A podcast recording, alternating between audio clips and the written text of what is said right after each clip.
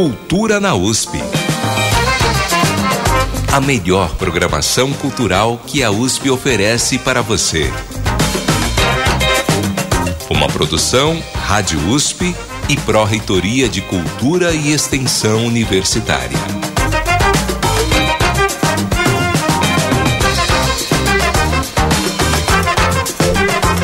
Olá, ouvintes, boa tarde. Estamos iniciando mais uma edição ao vivo do programa Cultura na USP.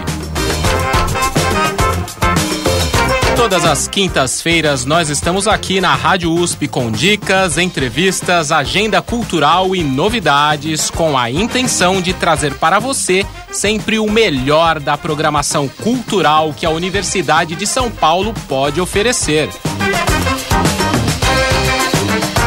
E você também pode ouvir os nossos programas pelo Spotify nos sites jornal.usp.br e cultura.usp.br. Ouça quando quiser e compartilhe com seus amigos e familiares. Os conteúdos do programa e outras dicas também estão todos os dias no Instagram, arroba Cultura na USP.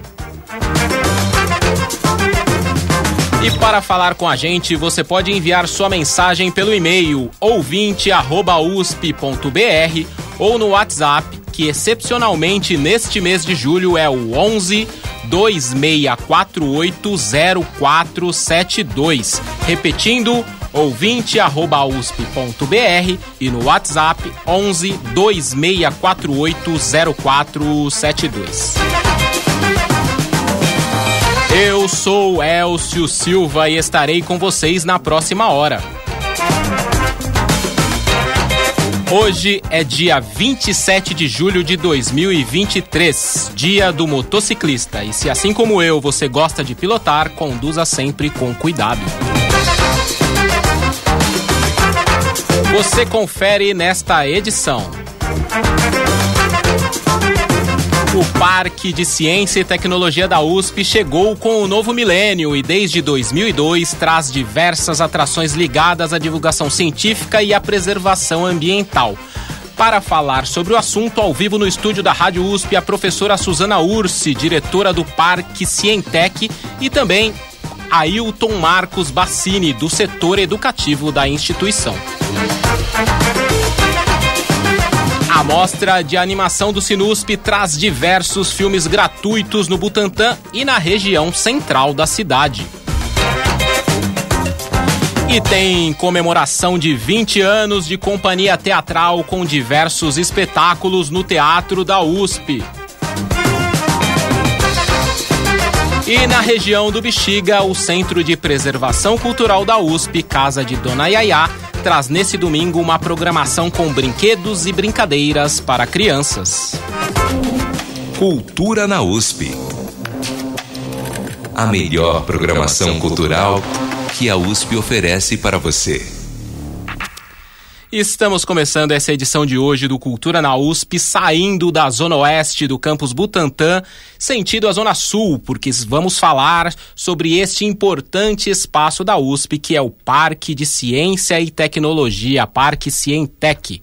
Inserido no Parque Estadual Fontes do Ipiranga, esse lugar especial abriga a maior área de preservação de Mata Atlântica nativa dentro da cidade de São Paulo, com 120 hectares, em uma rica mescla de patrimônio histórico e natural.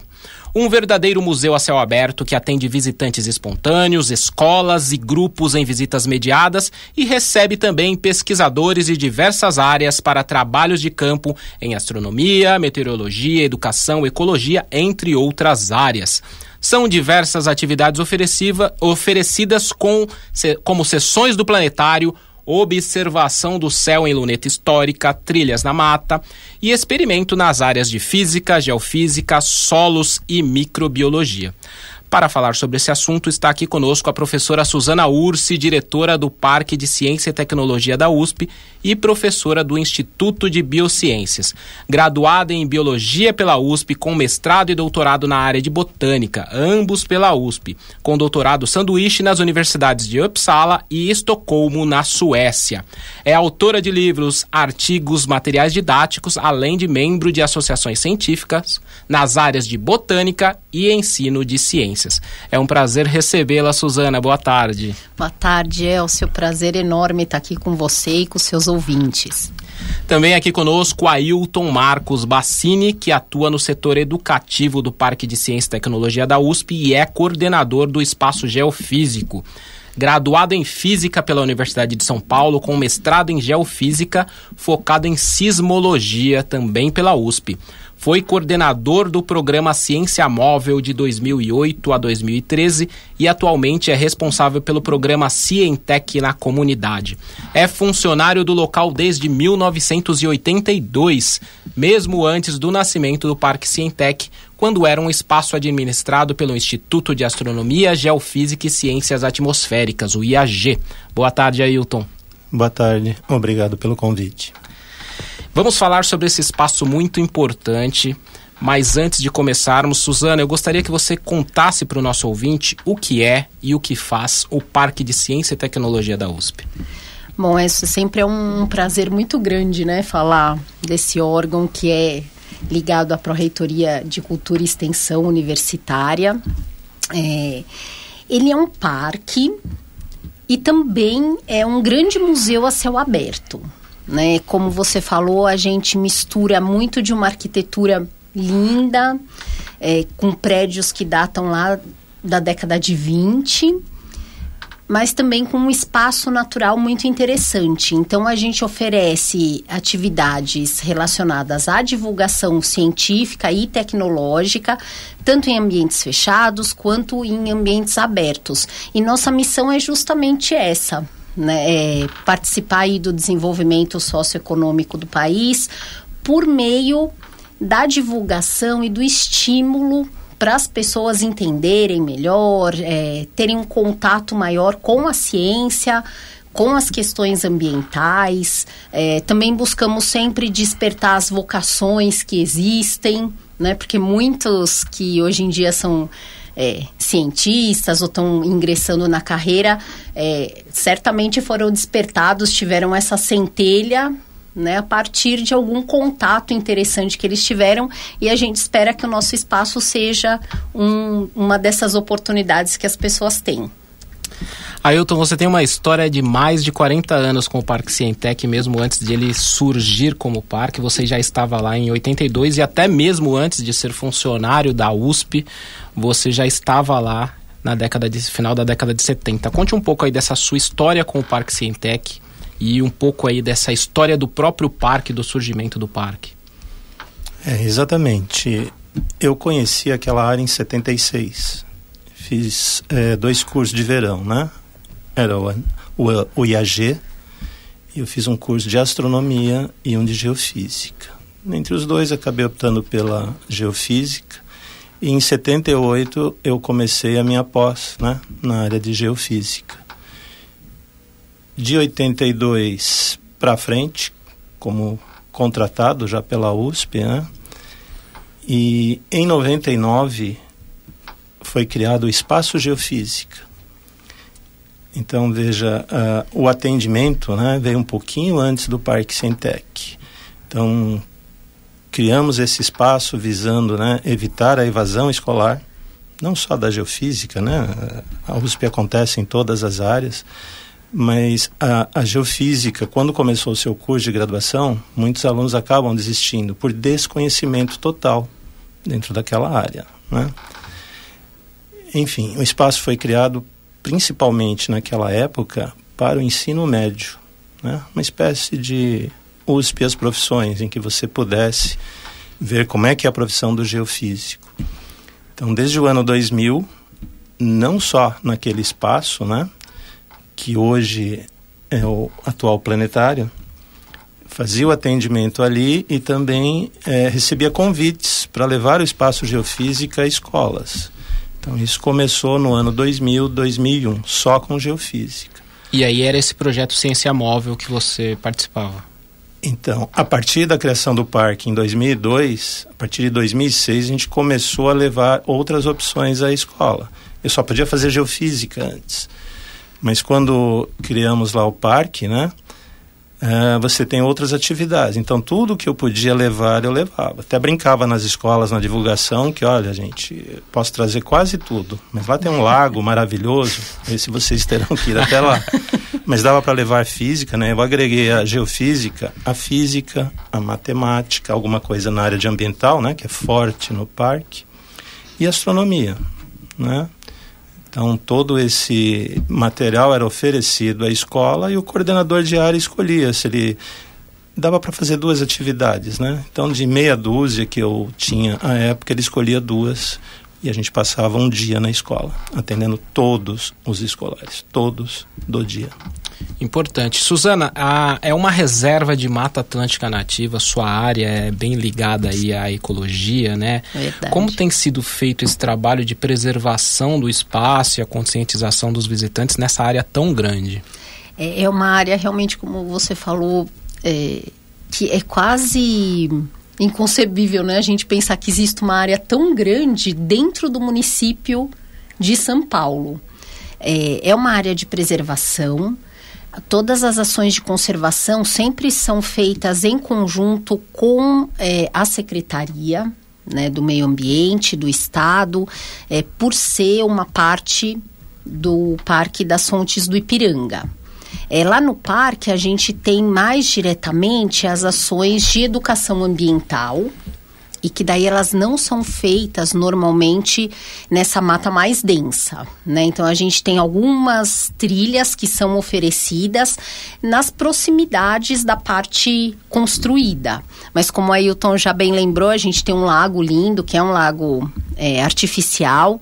Então a gente tem a trilha do lago. Atualmente a gente está investindo é, na construção de um meliponário próprio lá, né? Então lembrando é o que que meliponário está relacionado ao quê, né? Ao cultivo é, das abelhas. É, eu ia, eu ia perguntar para você depois é. sobre as abelhas sem ferrão, né? Que vocês então, têm. essa é uma parte importante da preservação, né? Porque elas estão muito voltadas é, justamente com essa questão da polinização e de manter as, as áreas verdes.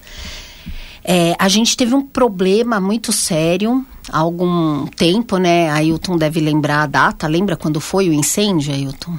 Do balão? Acho que foi nos anos 90, né? 92, 93. Então, e aí a gente até deixa esse grande apelo, né? Não soltem balões.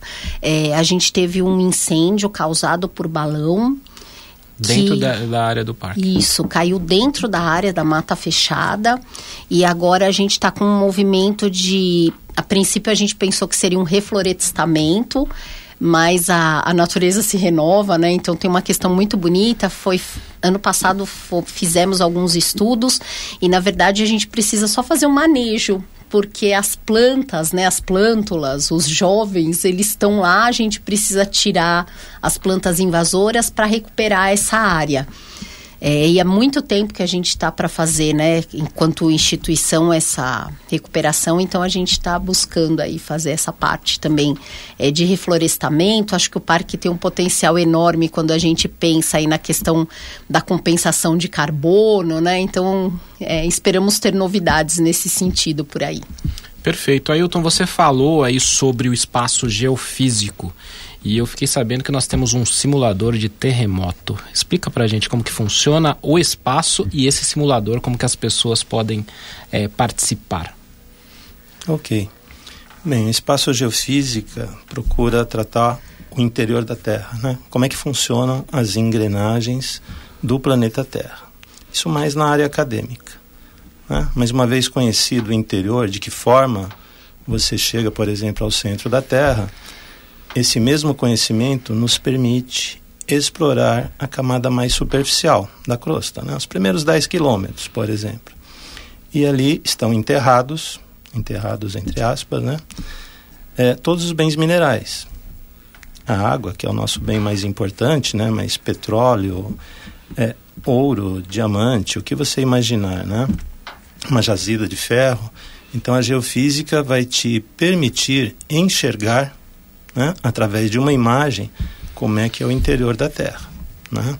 Aquela historinha que a gente aprende lá pelo sexto, sétimo ano de crosta, manto e núcleo, na realidade não dá para a gente ir até o centro da Terra. São mais de 6 mil quilômetros. É aí que entra a geofísica. Principalmente através dos terremotos, né? o registro dos terremotos, e é aí que entra o sismógrafo. Quer dizer que cada terremoto que acontecer, né? praticamente todo dia tem um terremoto. Cada ocorrência de terremoto nos fornece mais dados para que você melhore o seu modelo. E à medida que você vai registrando, você pode alterar o modelo e descobrir novas coisas. Ok? Bem, o sismógrafo lá na sala é de ordem didática. Né? Ele nem está ligado à rede de sismógrafos que tem aqui o IAG. Né? A gente deve ter aí umas 140 estações né, sob a responsabilidade do IAG, responsabilidade da USP. Lá é de ordem didática, ele está online, está na sala, né? Então qualquer visitante pode chegar lá e não é exatamente simular um terremoto, né? A gente não tem energia suficiente para isso, mas dá para ver como você registra. Então, basicamente, né, o sistema está lá ligado, eu coloquei num telão para que você veja em todo o ambiente. E você, ao se mexer, ao andar, ou ao gritar, ou bater fortemente o pé no chão, você provoca né, no registrador, no sismógrafo, um sinal.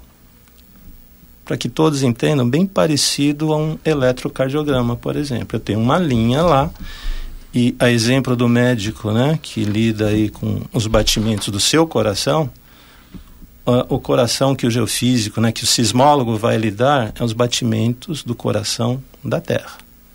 Ok? Qualquer mexida no interior do planeta vai passar esse sinal e no curso de graduação né, da geofísica, exemplo do médico, você vai aprender a ler aquele sinal. No meu caso é um sismograma. Sismo é, abalo sísmico, terremoto, tremor de terra, né? Então eu vou ter ali a escrita daquele sismo. E a partir dele é que a gente vai definir crosta, manto e núcleo, ou na área comercial, onde é que eu tenho, por exemplo, o pré-sal. É isso que faz uma Petrobras, por exemplo. E as crianças amam, né? Porque o Ailton vai contando essas histórias, elas vão ficando animadas e certamente o coração deles bate muito acelerado, como um sismógrafo, porque é a hora que o pessoal mais gosta. Às vezes você está passando assim nos corredores e você vê todo mundo pulando dentro da sala, o Ailton com aquela cara assustada, sabe, Elcio? Ele fala, agora vai cair o prédio. Mas eles gostam muito, é um momento bem, bem bacana, né, Ailton? Posso fazer um comentário? Foi por isso que me expulsaram aqui do lado. Está aqui na rua do lago, né, e me colocaram numa sala no piso do meio. Embaixo, os laboratórios da geofísica. A primeira escola que veio houve um terremoto ali no prédio. É, me mandaram para o né? parque em definitivo. Isso é fato real. Suzana, qual que é a importância de manter um parque como o Cientec para difundir a ciência e a tecnologia? Ah, é, é uma importância enorme, né? Muita relevância, Elcio, porque principalmente nesse momento né, histórico aí que a gente vive, que às vezes a gente vê tanto negacionismo científico, né? Tivemos tanto disso é, na pandemia em relação ao meio ambiente, é poder divulgar é, a, o conhecimento científico é, eu não digo que muda, mas amplia o olhar das pessoas, né? No parque a gente respeita todos os tipos de saberes, mas a gente entende que também ter o saber científico amplia a visão, né, permite realmente que as pessoas se tornem é, os cidadãos né, que a gente espera. Então, é, é fundamental por isso. E agora falando, porque neste espaço, né? Então é como a gente sempre fala que ele alia muitos fatores interessantes, né? Como ter área verde, ter os espaços de divulgação, é um, um também a gente espera ser mesmo um, um catalisador de ações que acontecem na USP e que lá os docentes da própria USP têm um canal para poder aproximar o seu trabalho com a população. Eu acho que é só dando esse retorno mesmo para a população e dialogando com a população, também buscando entender né, o que, que o nosso público espera e o que, que o nosso público quer saber, que a gente faz essa aproximação de uma forma mais efetiva, né? E assim é, é aquele trabalho de ganha-ganha, todos ganham, né? Ganha a universidade, podendo é, divulgar seu trabalho e tendo a valorização da sociedade e ganha toda a sociedade também através da educação, né? Por falar em saberes, a Biblioteca Brasiliana da USP tem um projeto muito especial voltado para estudantes que querem prestar o vestibular da FUVEST. O projeto BBM no vestibular traz todos os livros obrigatórios da FUVEST em palestras com especialistas. A jornalista Eliette Viana traz informações sobre o próximo encontro. Biblioteca Brasiliana Guita e José Mindlin. Na próxima quarta-feira, dia 2 de agosto, às 18 horas, será o retorno do projeto BBM no vestibular, organizado pela Biblioteca Brasiliana Guita e José Minden Glaus. A aula será sobre o livro Nós Matamos o Cão Tinhoso, do autor moçambicano Luiz Bernardo Ronwana, com a apresentação de Biratan Souza, que tem doutorado em literaturas africanas de língua portuguesa pela USP e fez parte dele em Moçambique. A obra Nós Matamos o Cão Tinhoso, do Luiz Bernardo Ronwana, foi publicada originalmente em 1964, no momento em que Moçambique era uma colônia de Portugal. Né? E Portugal vivia uma ditadura muito acirrada, uh, coordenada pelo governo salazarista de extrema direita.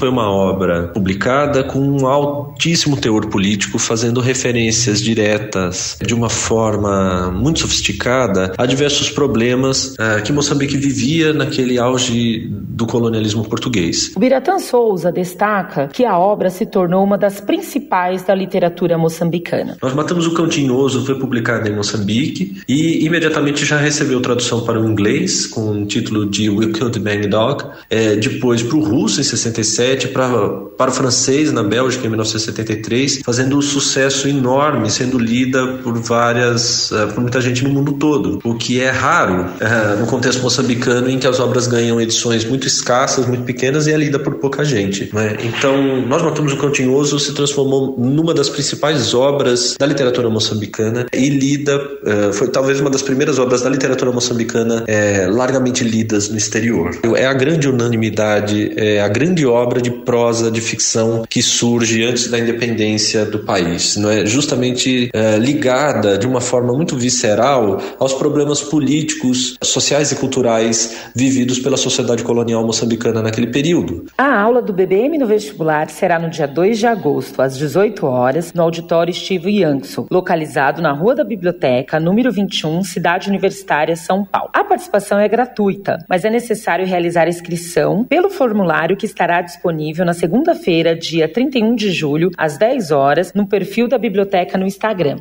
BBMUSP, tudo junto. Quem assistir presencialmente vai concorrer ao sorteio do livro da aula. O evento terá transmissão simultânea pelo canal da BBM no YouTube também. Biblioteca Brasiliana Guita e José Mindlin. Muito obrigado pelas informações, Eliette. Esse projeto é muito importante para os vestibulandos e você ainda tem a possibilidade de ganhar o livro que está sendo debatido. Não perca. Cultura na USP. Estamos de volta aqui no estúdio e hoje conversamos com a professora Suzana Ursi, diretora do Parque de Ciência e Tecnologia da USP, e com Ailton Marcos Bassini, do setor educativo. Estamos falando sobre a importância de ter um parque que difunde a ciência e a tecnologia. A professora Suzana estava falando um pouco sobre isso, da questão dos saberes, né, professora? A importância de reconhecer o saber científico, né, diante de tanto negacionismo que a gente vivenciou aí, principalmente aí durante a pandemia. É, Ailton, como funciona o setor educativo do parque e como podemos aproveitar essa estrutura? Ok. Bem, durante o ano todo, né, não no período de férias, atendimento às escolas. Então, o coordenador de área, né, entra lá, preenche um formulário e ele escolhe as atrações que ele quer fazer. Então, mediante o preenchimento, né, ele vai agendar uma data, obviamente uma data livre, né, consulta o, o setor educativo correspondente, definida como um acordo, tem uma data livre, eles escolheram que ambientes eles querem fazer, né, porque é muito diverso. Então, a gente sempre orienta é, que eles façam uma atividade fechada e outra em aberto. Né? Porque às vezes a escola pretende que faça, sei lá, física e geofísica. É a área de exatas, né? Acaba espantando um pouquinho, mas são ambientes fechados. Então a orientação é que escolham, por exemplo, a trilha, ou a trilha do lago, ou a trilha das fontes do Ipiranga. Por quê? Imagine que ali não é um ambiente para um, um passeio, é um passeio científico. Né? E a garotada chega lá e às vezes o coordenador da escola, por desconhecimento, né, nunca viu, nunca foi ao parque, escolhe ambientes fechados. É difícil você segurar a garotada com aquela paisagem. Então, cabe ao educativo orientar né, conteúdo da, das atividades, como é que funciona, que hora deve chegar e por aí vai. Né? Normalmente, um ônibus, como eu disse anteriormente, são ambientes assim é, que antigamente eram do IAG, né? Por exemplo, a luneta, eu acho que é um exemplo típico. Ali tinha um, dois astrônomos trabalhando. Então, o máximo que você consegue colocar para visitação são 20 pessoas. Então, imagine um ônibus aí com 45. Você tem que dividir em dois grupos. Então, a apresentação torna-se mais demorada, porque você tem que fazer duas vezes. Então a capacidade é como se você enxergasse o grupo que vem dividido por dois, né? Leva mais tempo, não tem jeito. E tem ambientes que você consegue, né? Como o planetário, aliás, que poucas pessoas conhecem, né? Muita surpresa quando chegam lá, mas tem planetário? Tem. Quanto custa? É gratuito, né?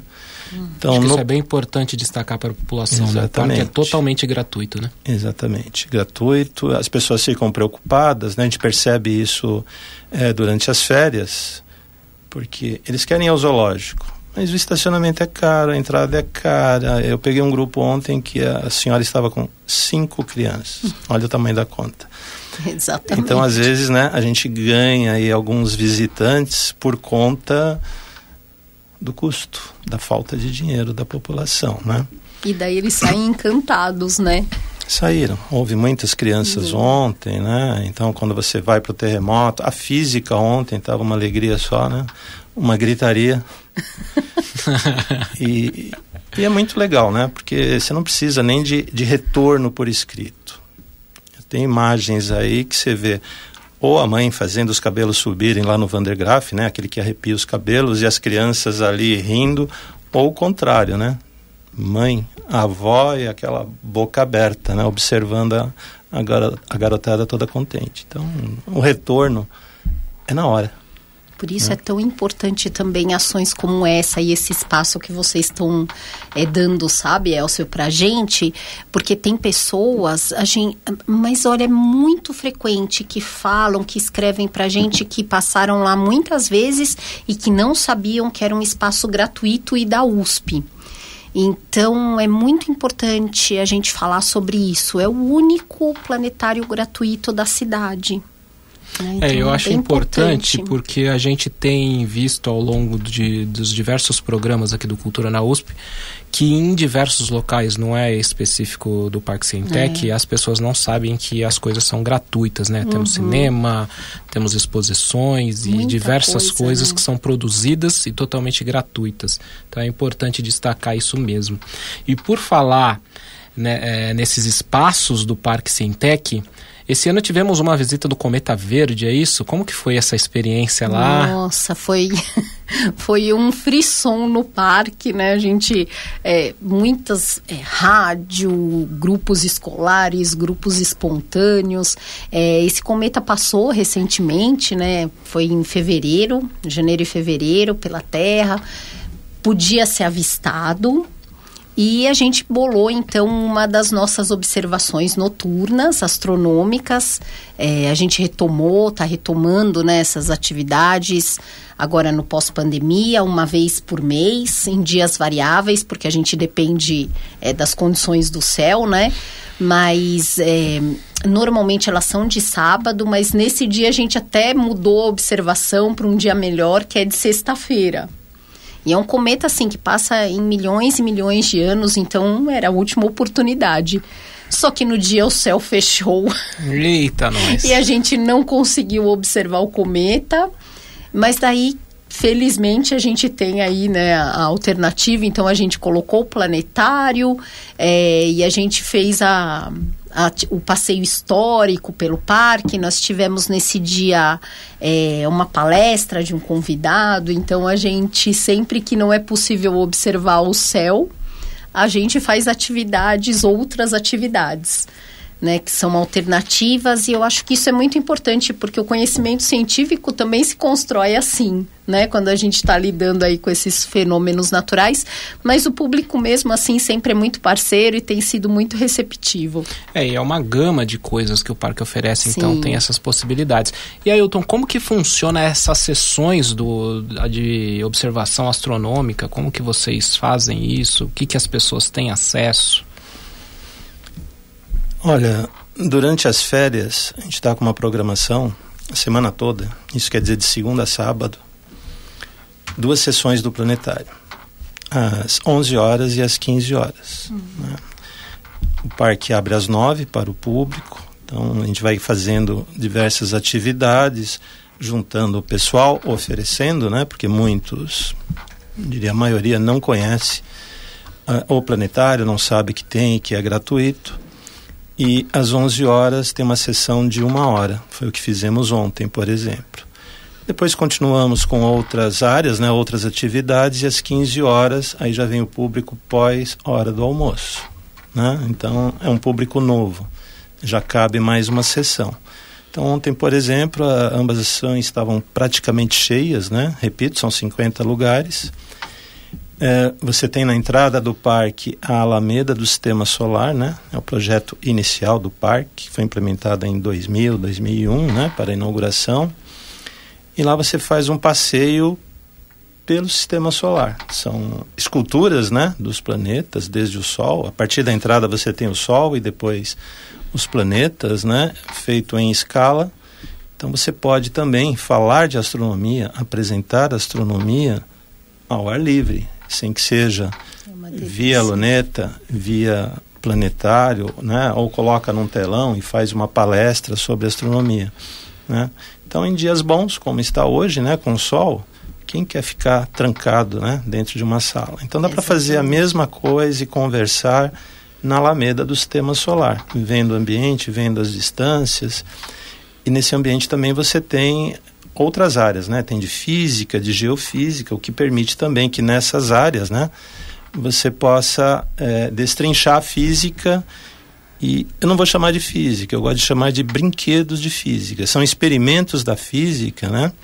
Que permite a garotada, como foi ontem, os pequenininhos lá, sei lá, 4, 5, 6 anos, brincando com os equipamentos de física. E você consegue sempre inserir, né? Alguns conceitos. Então, quando você vai conversando e leva adiante, você vê que garotos, né, garotas de 5, 6, 7 anos, quando se apresenta o experimento e pergunta o que é isso, eles matam no ato. Isso é uma ilusão de ótica, por exemplo. Então, eles têm muito conhecimento, muita informação. Acho que cabe aí é você um pouquinho adiante e mostrar e tirar o medo da física, né? Que eu acredito todos nós tivemos antes. Física assusta. E finalmente você tem as observações noturnas, né? Normalmente são feitas aos sábados, das 18 às 21 horas. Aí você já pode estacionar lá dentro, até Isso. por uma questão de segurança. Você, você pode estacionar o seu carro ali ao lado da, da luneta Zais, né, antiquíssima, é que era usada lá na Avenida Paulista antes de existir o IAG que foi levada para lá e continua até hoje. E que mais? Como a Suzana disse, se não tiver céu, né? Tem o planetário. Então, a mesma sessão é feita em ambiente fechado e com imagens. Senão, você vai lá observar a Lua e outros objetos, né? Tem vários eventos aí que você tem que ficar ligado durante o ano. É, e normalmente quem atualmente quem está fazendo é, essa programação são muitos dos nossos estagiários e bolsistas que são graduandos da USP. Então eles estão sempre muito antenados sobre quais astros vão ser possíveis de observar em uma determinada data. Né? Então, tem vezes que a gente vai observar Vênus, tem vezes que é Marte, tem vezes que é a Lua, as crateras da Lua. Então, eu diria que o planetário e as observações noturnas, assim, são, são atividades muito queridas. Né, pelo, pelo público do, do Cientec. E a gente brinca também, né? Que a, somos moderninhos no Cientec. Eu falo que a, a Alameda que o Ailton estava contando para a gente, é a área mais instagramável do parque, porque assim as esculturas foram todas restauradas recentemente, né? Então realmente é muito bonito. E nesses brinquedos de física tem a atividade que eu mais gosto, que é a esfera de granito gigante. Eu lembro que quando eu conheci a atividade foi até o, o Ailton que me apresentou, né, Ailton? E, é uma esfera gigante de granito que tem lá. A gente não vai dar spoiler, porque as pessoas que vão lá têm que conhecer, mas é, é um dos vídeos mais acessados lá no canal do Manual do Mundo, né? Que é um canal que quem gosta de ciência e conhece bem é uma bola perfeita de granito. É muito legal, eu já é. vi alguns vídeos delas, são bem legais e a criançada adora. Adoro. E por falar em criança, o Centro de Preservação Cultural da USP Casa de Dona Yaya promove neste domingo diversas atividades recreativas para crianças de todas as idades com o programa Brinquedos e Brincadeiras. Vai ter muita coisa legal e quem fala conosco é a educadora Carmen Ruiz. Olá, Carmen. Centro de Preservação Cultural, Casa de Dona Yaya.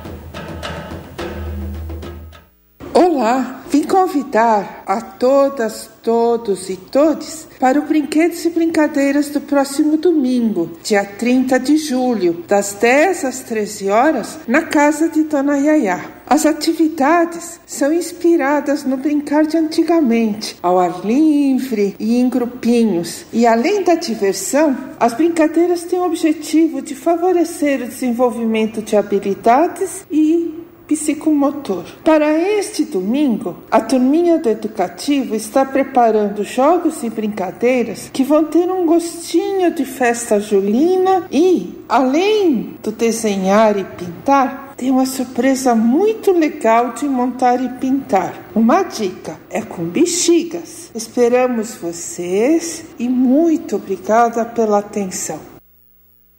Obrigado, Carmen. Excelente oportunidade para levar as crianças e aproveitar um domingo muito bacana. Além de atividades para crianças, o CPC também está promovendo um ciclo de debates muito importante em parceria com o grupo de trabalho Memorial DOI-CODE. Para quem não sabe, o DOI-CODE foi um aparato mais duro da ditadura militar no Brasil, responsável por torturas, mortes e de desaparecimentos de presos políticos. Quem vai falar conosco é a historiadora Débora Neves, coordenadora do Grupo de Trabalho Memorial DOI-CODE SP. Olá todas as ouvintes e ouvintes da Rádio USP. Aqui quem está falando é Débora Neves. Eu sou historiadora e coordenadora do grupo de trabalho Memorial DOI-CODE. O DOI-CODE nasceu aqui na cidade de São Paulo, depois se replicou como um modelo de segurança pública comandado pelo Exército por todo o Brasil. Nas próximas duas semanas, entre os dias 2 e 14 de agosto, nós estaremos realizando um pioneiro trabalho de pesquisa de arqueologia bastante completo nos prédios onde funcionou o complexo do DOI-CODE aqui de São Paulo. Nós vamos fazer investigações de arqueologia forense, arqueologia da materialidade e arqueologia pública. Então, eu gostaria de convidar a todos que queiram uh, conhecer um pouco mais sobre esse período, essa história do país, que visitem as nossas escavações que vão ser uh, na rua Tutóia, número 921, na Vila Mariana. E dentro desse trabalho de arqueologia, nós estaremos trabalhando com, em parceria com o CPC e o grupo de trabalho Memorial do ICOD, em que nós vamos ofertar três palestras dentro de um ciclo em que a, que a gente intitulou Conhecendo Doicode. As atividades vão acontecer nos dias 2, 8 e 9 de agosto, nos dias 2 e 9 a partir das 14 horas e nos dia 8 a partir das 19 horas. Nós vamos ter debates é, com especialistas e eu gostaria de convidar todas e todos para participar desse importante momento da nossa história. Nos vemos por lá. Centro de Preservação Cultural, Casa de Dona Yaya. O ciclo de debates Conhecendo o DOI-CODE SP será realizado nos dias 2, 8 e 9 de agosto em uma parceria do Centro de Preservação Cultural da USP, Casa de Dona Yaya, com o grupo de trabalho Memorial DOI-CODE SP. Para se inscrever, acesse o formulário disponível no site usp.br/cpc ou pelo Instagram @cpcusp.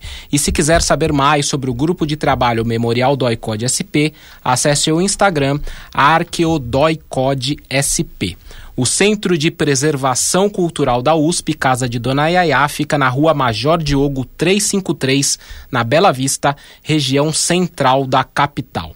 E agora nós seguimos ali na região central porque o Teatro da USP tem uma programação especial, é a Ocupação Antropofágica, companhia com 20 anos de trajetória que traz diversos espetáculos para o tradicional espaço da Rua Maria Antônia. Quem fala conosco é Sandra Lima. TUSP.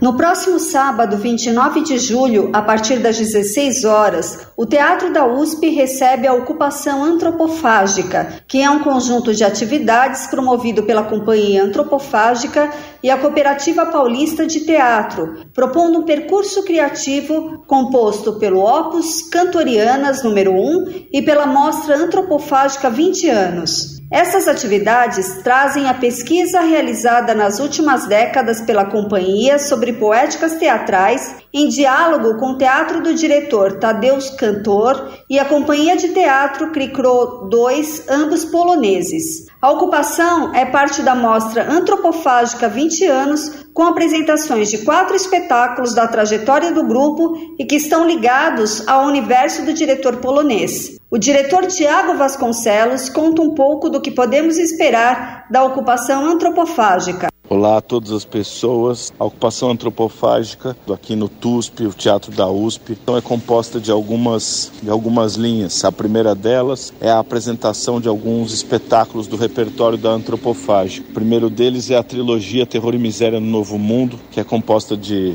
um espetáculo sobre a colônia, um sobre o Império e um sobre a República. Da colônia, o Estação Paraíso sobre o império entre a coroa e o vampiro, e o terceiro que é sobre a república, que se chama Autópsia da República. Logo na sequência, no outro final de semana, a gente apresenta Desterrados Urex Des Machine, que é um trabalho da antropofágica feito integrando os, a exposição Máquinas Tadeus Canto. Também acontece uma oficina gratuita ministrada por Ludmila Riba, na qual os participantes poderão experimentar e tomar contato com exercícios e procedimentos desenvolvidos ao longo de décadas de trabalho pela artista. Junto com isso, nós temos esse ano a presença de Ludmila Riba, que é uma atriz, integrou o Teatro Cricô 2, dirigido pelo Tadeus Canto. Das atividades da Ludmila, nós teremos uma oficina, um workshop, quatro dias, onde ela vai compartilhar os conhecimentos dela sobre o trabalho, sobre o trabalho de atuação. A oficina gratuita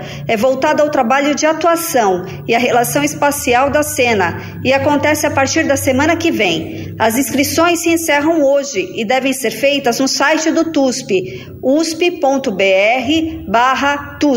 A Ludmila está aqui no Brasil para dirigir uma peça da antropofágica. Ainda não tem a estreia marcada, mas nós vamos fazer aqui no TUSP também uma demonstração de processo, ou seja, vocês vão poder assistir o processo de como está sendo a criação dessa peça, onde a atriz Ludmila Riba vem dirigir esse espetáculo com a antropofágica.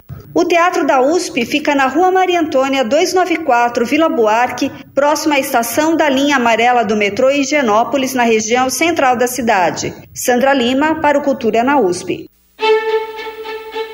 TUSP Muito obrigado, Sandra. E para saber mais sobre ingressos do espetáculo, dos espetáculos da ocupação antropofágica, acesse usp.br/tusp. Cultura na USP. Estamos de volta aqui no estúdio e hoje conversamos com a professora Suzana Ursi, diretora do Parque de Ciência e Tecnologia da USP, e com Ailton Marcos Bassini, do setor educativo.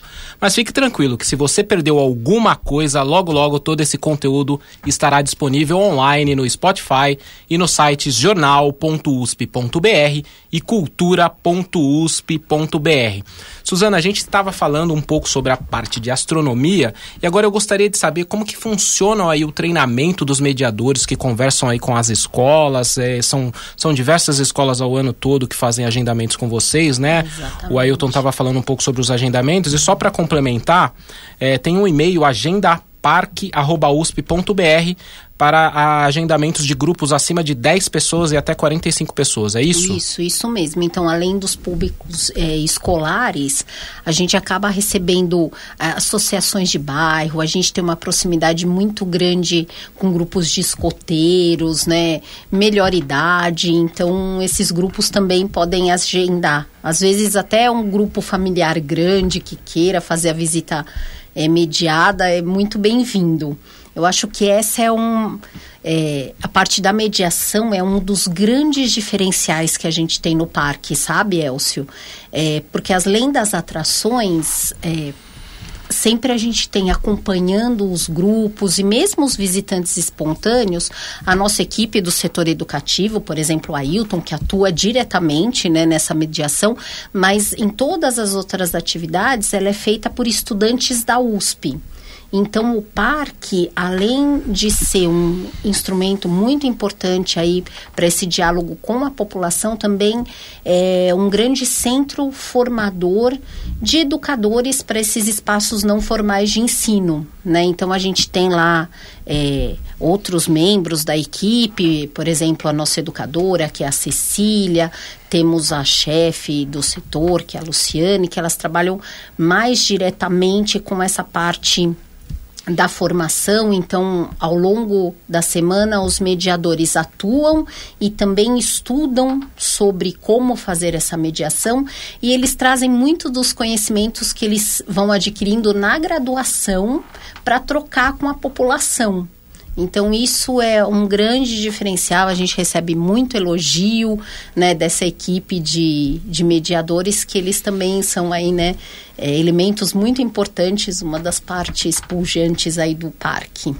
Ailton, agora me diga uma coisa. Além de tudo que é oferecido dentro do parque, o parque tem um projeto muito importante extramuros que está ligado às comunidades do entorno e esse projeto você está coordenando, que é o Cientec na comunidade. Como funciona esse projeto? Qual que é a ideia do projeto e como as comunidades do entorno ali podem aproveitar?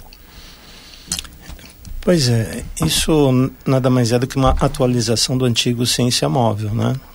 É muito bem-vindo. Imagine, você falou do entorno. O Ciência Móvel anterior atendia qualquer comunidade, qualquer ah, isso localidade. É isso é importante. Tá? Então, naquele período, só para dar um exemplo, é, eu cheguei a fazer cidades do interior, ponto mais distante. Eu fui a Foz do Iguaçu, por exemplo. Havia um evento importante, então nós convidamos as escolas localmente. Né? De tempos em tempos, Rio de Janeiro. É o que vai acontecer esse ano novamente, né? Uhum. lá para outubro. Por isso que eu não vou participar do evento aí da, é, da Semana Suzana, Nacional de Ciência né? e Tecnologia. A Semana né? Nacional não estou em São Paulo. Eu convidei, né? Temos problema de espaço no Rio, mas eu convidei 12 escolas do Rio de Janeiro para participarem. É um evento internacional de geofísica.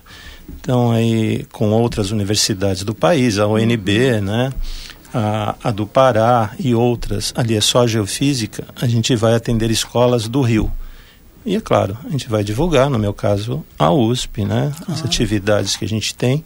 Tive um visitante ontem que é do Rio de Janeiro, até eu convidei a participar. Então você vai divulgando meio que boca a boca, né?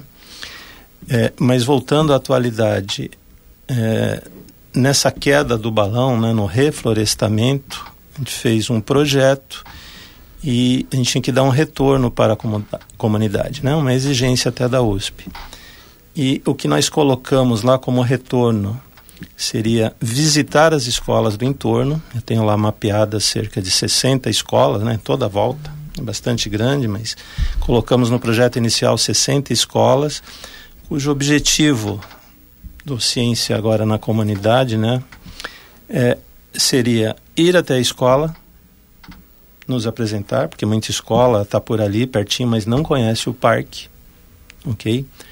Então a ideia é fazer uma palestra na escola, falar o que tem, né? É mais ou menos a conversa que estamos tendo aqui hoje, convidar os professores para uma visita ao parque, né? É o que a gente chama de uma visita técnica, eles vão conhecer um pouquinho mais de perto o conteúdo de cada atividade e posteriormente você trazer, não vou dizer toda a escola, né? Mas é, sempre vem três, quatro grupos, três, quatro ônibus, né? No período, uma vez divulgado eu já fiz isso em Guarulhos, por exemplo, anteriormente. Fiz num ano, no ano seguinte, quase todo dia tinha Guarulhos visitando o parque. E olha que Guarulhos é uma viagem até o parque, né, por conta do trânsito.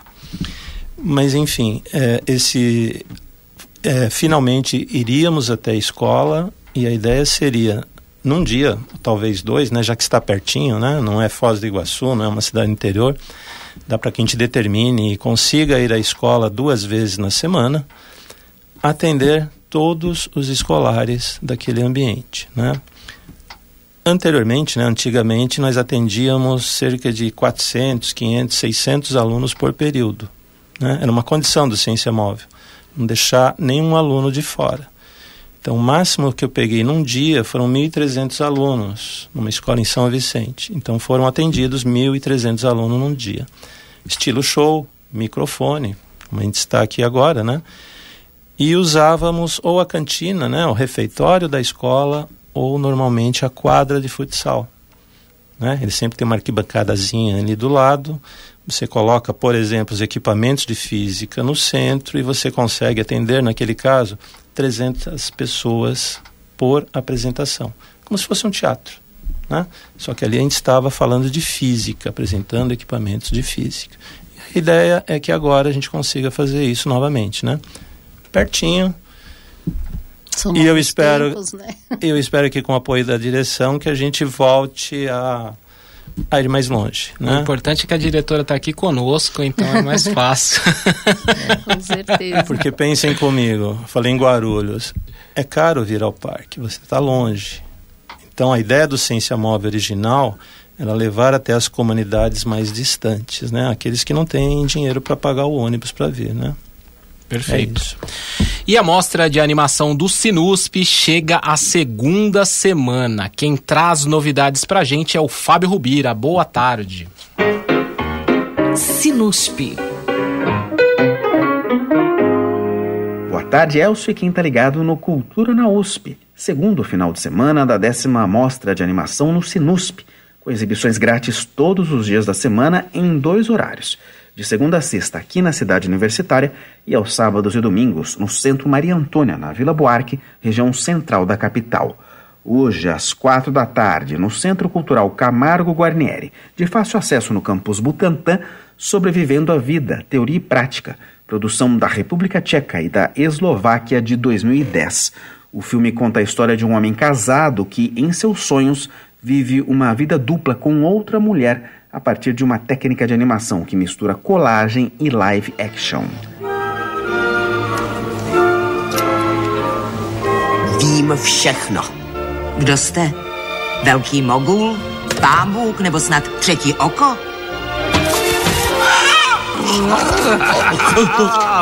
Je to světice! Rozumíš? Světice! Às sete da noite, na nova sala do Sinusp, é a vez de O Ano Tcheco, com o uso de stop motion aplicado à tradição do teatro de marionetes do país.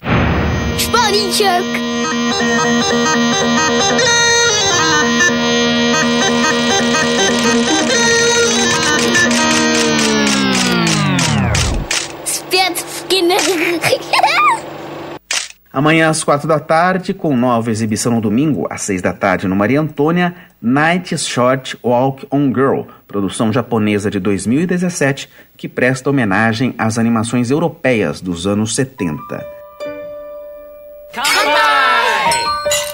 私はカクテルをたしなみますどんだけ飲むんだそこにお酒のある限りもう学園祭の季節なのか今夜は極町中の酒を運命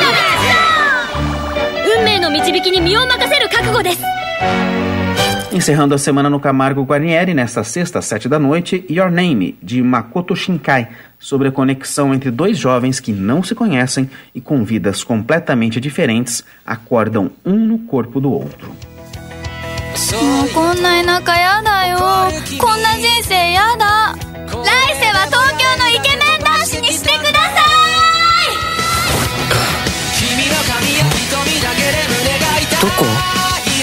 えばずっと変な夢を見てたような気がするんだけど Sábado e domingo, a décima mostra de animação prossegue na Sala do Sinusp, no Centro Maria Antônia. Às quatro da tarde, no sábado, reexibição de Sobrevivendo à Vida, Teoria e Prática, seguido da dobradinha Banho de Espuma e Noites no Boulevard, clássicos dos anos 1970 da animação da Hungria. E no domingo, às quatro da tarde, Psiconautas, As Crianças Esquecidas, produção espanhola de 2015. Birdboy está muerto. ¿Estás seguro? A mí me han dicho que lo han visto hace poco. Tal vez lo hayan visto, puede ser. Tal vez todavía podamos verlo. Pero puedes creerme, no todo lo que tiene un cuerpo está vivo. Beerboy tiene un demonio dentro. Un demonio que lo está comiendo, devorando desde su interior. Pero yo sé que tiene buen corazón. Esse filme tem classificação indicativa de 16 anos. Mais detalhes e a programação diária completa da Mostra de Animação, décima edição, em www.usp.br/sinusp e nas redes sociais. Fábio Rubira para o Cultura na USP. Sinusp. Muito obrigado, Rubira. Lembra aos ouvintes que o Sinusp é gratuito e aberto a toda a população. Vem Cultura na USP. Estamos de volta aqui no estúdio e hoje conversamos com a professora Suzana Ursi, diretora do Parque de Ciência e Tecnologia da USP, e com Ailton Marcos Bassini, do setor educativo do local. O Parque de Ciência e Tecnologia tem muitas atrações, já falamos de diversas aqui ao longo do programa. E eu gostaria de saber, professora Suzana, como são as parcerias e o que o público pode esperar para o futuro. Ah, que pergunta bacana, Elcio. Bom, é, muitas das atividades que a gente oferece já acontecem em parceria. Então, por exemplo, a gente tem atividade do solo na escola, que é uma parceria com um docente da geografia aqui da USP. A gente tem o laboratório de microscopia, que é uma parceria com docentes do Instituto de Biociências, com o projeto Genoma que também é uma atração muito bacana. É, outra parceria importante que a gente tem é com o projeto Insetos na Escola. Inclusive, essa já é um, uma informação aí para o futuro. A gente vai ter empréstimos para a escola de insetários feitos lá no Cientec que vão para a escola né, e podem ser retirados lá mesmo. É, e uma, um dos nossos parceiros mais importantes também é o projeto Novos Passos da Vila Faquini, que é uma comunidade do entorno do parque e eles estão transformando de uma forma muito encantadora uma área que antigamente era depósito de entulhos numa horta comunitária que tem inclusive punks, né, plantas alimentícias não convencionais, então eles também são grandes parceiros aí, então a gente tem circuito de compostagem, visita a essas partes também. É isso, gente. O nosso programa foi passou voando, né? Conversando com vocês, Ailton, Suzana. Eu agradeço demais a presença de vocês, porque foi muito legal. O Parque de Ciência e Tecnologia tem muita coisa bacana para as pessoas aproveitarem. E eu vou falar aqui para o nosso público que o Parque de Ciência e Tecnologia da USP fica na Avenida Miguel Stefano, 4200, no bairro da Água Funda, em frente ao Zoológico de São Paulo. A entrada é gratuita e você pode saber tudo sobre isso no site parquecientec.usp.br ou no Instagram, arroba parquecientec. O horário de funcionamento ela abre às 9 horas ao parque e a entrada pode ser feita até às 16 horas de segunda a sábado. Muito obrigado, Suzana, pela presença. Muito obrigado, Ailton. É um prazer estar aqui. Obrigada, Elcio. Obrigado. Chegamos ao fim de mais uma edição do programa Cultura na USP. Agradecemos a audiência de vocês e esperamos que aproveitem muito as nossas dicas de hoje.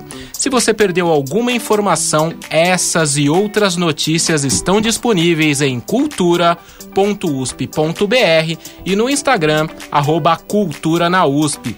Lembrando que todos os programas também estão disponíveis no Spotify para você ouvir quando quiser e compartilhar com os amigos.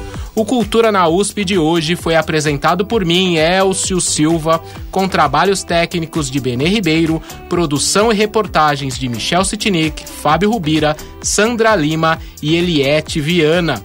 Nos encontramos novamente ao vivo na próxima quinta-feira com mais novidades ao meio-dia aqui na Rádio USP. Você ouviu